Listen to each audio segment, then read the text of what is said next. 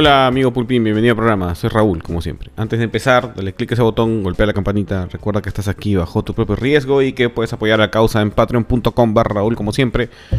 O escucharnos en nuestro podcast en Spotify. Este es un momento interesante para, para vivir en el Perú. De repente sea el último momento interesante y pase a ser el, el momento decadente. Pero el Perú está como en un en una encrucijada, ¿no?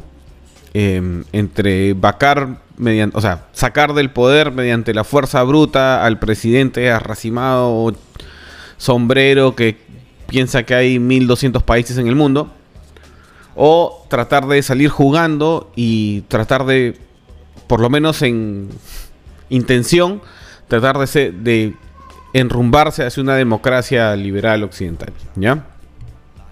Yo creo que para lo segundo, que es lo que todos queremos, contrariamente a lo que la gente piensa, yo creo que la nación, o sea, las personas, están listas para eso. ¿Ya?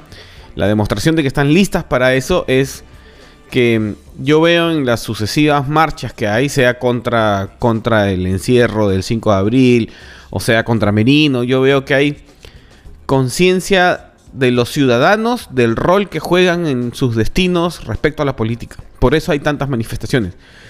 Si bien las manifestaciones en el interior tienen un carácter medio medieval, o sea, es un carácter de te bloqueo la carretera para que me des algo, ¿no? Sobre, para hacerme de la propiedad. Las manifestaciones en la ciudad más grande del Perú y en las ciudades más urbanas del Perú son de, de carácter eh, de derechos ciudadanos, ¿no? Contra el encierro, contra el, gobierno de Merino que consideraban eh, ilícito de alguna forma. Entonces, el ciudadano, después de 200 años, ¿no? Como le encanta decir a la, llora, tuvieron 200 años. El, ciudadano ahora sí está nuevamente en la cancha. Han pasado 30 años desde que eh, el, eh, primer gobierno de Alan García y mm, el gobierno de Fujimori destruyeron la participación ciudadana en la política que está regresando. 30 años de guerra entre la derecha y lo que quedaba de la izquierda después del 90 nos han llevado a este momento donde simplemente se ha invertido, pues, ¿no? Tenemos al siguiente tirano, ¿no? Que, pero Castillo es el Fujimori de la izquierda, ¿no? No es que sea Fujimorismo de izquierda, no es que exista una cosa con Fujimorismo de izquierda, es gobierno de truanes, pues es cleptocracia, eso no tiene partido, ¿ya? Pero Castillo le va a pesar a la izquierda por 30 años, igual que Fujimori. Entonces, para salir de esta, toca la misma que toca en todas las crisis que hay, en todos los momentos, en toda la historia, ¿ya? Este es un momento tipo la paz de Westfalia, ¿no? Después de la guerra de los 30 años, casualmente son justamente 30 años, guerras en los que estaban enfrentados todos los, los reinos cristianos debido a la, a la aparición del protestantismo, o sea, el mismo credo cristiano se había dividido en varias interpretaciones de lo que era la cristiandad. Vino un momento en que después de 30 años de guerra se firma la paz de Westfalia. Y se retira, em, eh, una, o se retira la religión como causus bellis, creo que se llama, que como causa para la guerra, ¿ya? O sea, no puedes hacerle la guerra a otra nación cristiana porque es protestante o porque no es protestante. Ese es más o menos el concepto de la paz de Westfalia. Es, un capítulo bien interesante en la historia, historia universal. 30 años después de la, de la disolución del Congreso Fujimorista y la Asamblea Constituyente que nos dio la Constitución 93, estamos en un momento así, de la paz de Westfalia. Y los que tienen que unirse son las, las tribus capitalistas. ¿Ya? No quiero decir derecha izquierda porque hay izquierdistas capitalistas, pues. Aunque usted no lo crea. Eh, el, ejemplo siempre es Richard Arce, ¿no? Richard Arce es un izquierdista capitalista. Y lo que tiene que salir como causa bélica son aquellos hechos que están más allá de lo que el gobierno debe de opinar. O sea, cosas tipo el aborto, el matrimonio entre personas del mismo sexo y esas cosas deben salir de la, de la arena de lo político y no, no ser esos temas los movimientos que. no, no son esos temas los, movimientos los movimientos que pueden generar un enfrentamiento entre derechas y izquierdas capitalistas.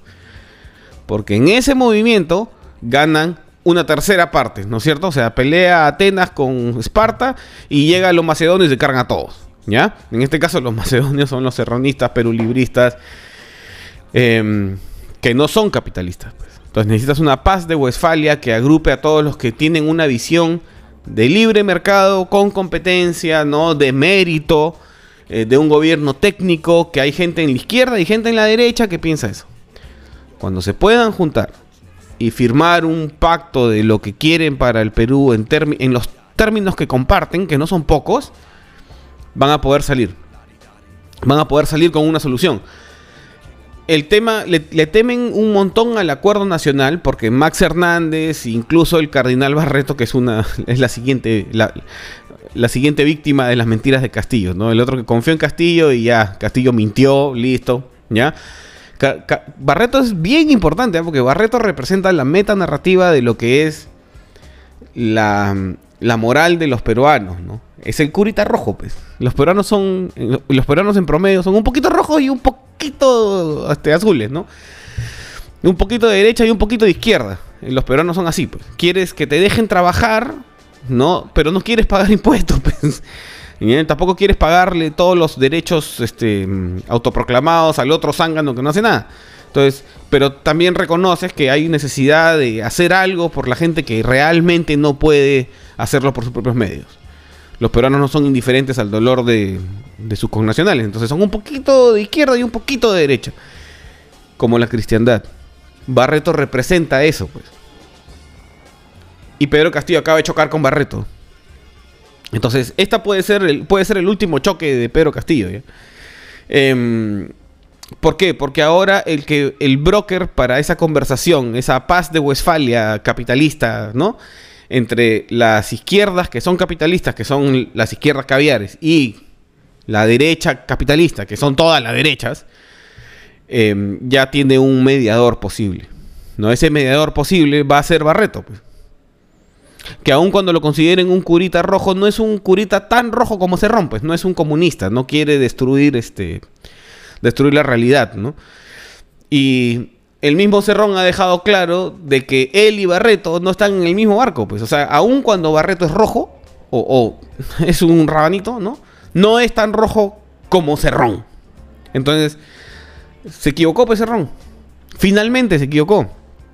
Entonces, ¿qué le queda a Cerrón? Destruir la estructura. pues. Destruir la estructura del, de, la, de la realidad de los peruanos, ¿no? El, el- el orden capitalista de la sociedad. ¿Cómo hace eso? Extrem- extremando la relación entre, entre la sociedad y el gobierno. Pues genera marchas en el interior donde puede bombear plata, de- sabe de, de dónde. Por una marcha rarísima en el Cusco pidiendo nueva constitución. Este, mientras que todo el país está bloqueado porque lo único que tiene que hacer Castillo es sacar, o sea, bueno, eh, ustedes, ustedes me entienden, lo que Castillo representa, lo único que tiene que hacer es sacar el pie del acelerador y dejar que todos los conflictos avancen. Lo que normalmente hacen los gobiernos es tratar de impedir los conflictos. Este gobierno simplemente saca el pie y deja que los conflictos afloren. Porque conflicto siempre hay, pues el gobierno justamente, el Estado organizado tiene como misión viabilizar las soluciones, ¿no? Entonces, no necesariamente resolver los conflictos, pero tratar de evitar que los conflictos desciendan hasta la violencia, el cierre de carreteras, etcétera, etcétera, ¿no? Entonces, lo único que tiene que hacer Castillo para apoyar la movida de Cerrón es sacar el pie del acelerador. Del acelerador de freno de conflictos, el pie del freno en realidad, ¿no? El del freno de conflictos sociales. Entonces, las semanas que vienen se va a estresar eso. Van a darle más fuerte a la a la mm, a la máquina de estrés, ¿no? Por eso Aníbal Torres sale hablando idiotez y media y va a seguir, y va a seguir, y va a seguir, y los ministros van a empezar. Y claro, tienes al pelado de cultura que dice que sí, vamos a conversar, pero nadie le hace caso. Aníbal Torres va a seguir, y va a seguir, y va a seguir, y va a seguir. ¿Por qué? Porque quiere que lo, que lo interpelen. Quiere que lo interpelen para hacer cuestión de confianza, para tratar de cerrar el Congreso. Quiere hacer sus marchas para ver si puede encender la ciudadanía en favor de la Asamblea Constituyente, pero está loco, pues, porque Lima, que es donde está el poder, o sea, no puedes tomar el Imperio Romano sin tomar Roma. Está masivamente en contra de la Asamblea Constituyente. Pues ya ni siquiera es que están divididos, que sí, que pueden. No, ahora está masivamente en contra de la Asamblea Constituyente porque está masivamente en contra de Pedro Castillo y esos dos están pegados. Con baba, pero pegados. Entonces lo que vamos a ver en las semanas siguientes es la degradación del Estado republicano. ¿Por qué? Porque eso es lo que le queda a Cerrón, pues, para salir libre, o para escaparse, para atentar, este, pedir asilo en Cuba, alguna cosa así.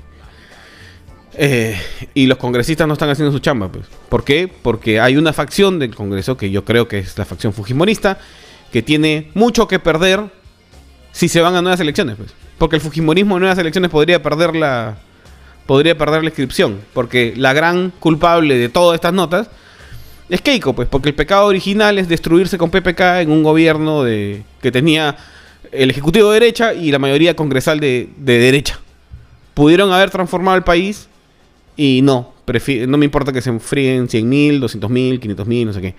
Quisieron usar a Vizcarra de títere y no le salió y Vizcarra se pegó con los caviares, los caviares degradaron el Estado y de ahí vino el tema de Merino, las marchas, este, etcétera, etcétera, etcétera. Entonces, el pecado original es el pecado de Oyuki, pues el pecado de Oyuki Keiko. Keiko que en su tema este, feudal no, no pudo aceptar que había perdido las elecciones. Entonces Keiko no podría formar parte de la paz de Westfalia. Pues. A Keiko lo único que le queda es deponer las armas. Pero para que pueda deponer las armas, le tienen que ofrecer una salida, pues. Le tienen que ofrecer que se vaya al exilio, que tenga una, una, este, no sé, una embajada en Cambodia, algo para que se pueda ir, para que no se vaya a la cárcel, porque en tanto no le ofrezcan eso, no va a permitir que nadie tenga paz. Entonces déjenle escapar. Déjenle escapar y que se vayan los Fujimori, ya, que, que, que se acabe el tema. Si no, no va a haber paz posible.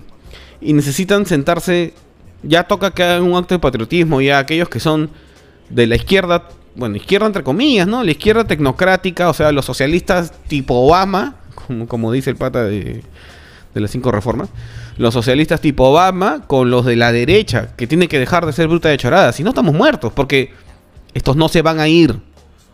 No se van a ir. Lean el Estado de la Revolución. Lo que ha dicho Cerrón en su discurso es tal cual el Estado de la Revolución.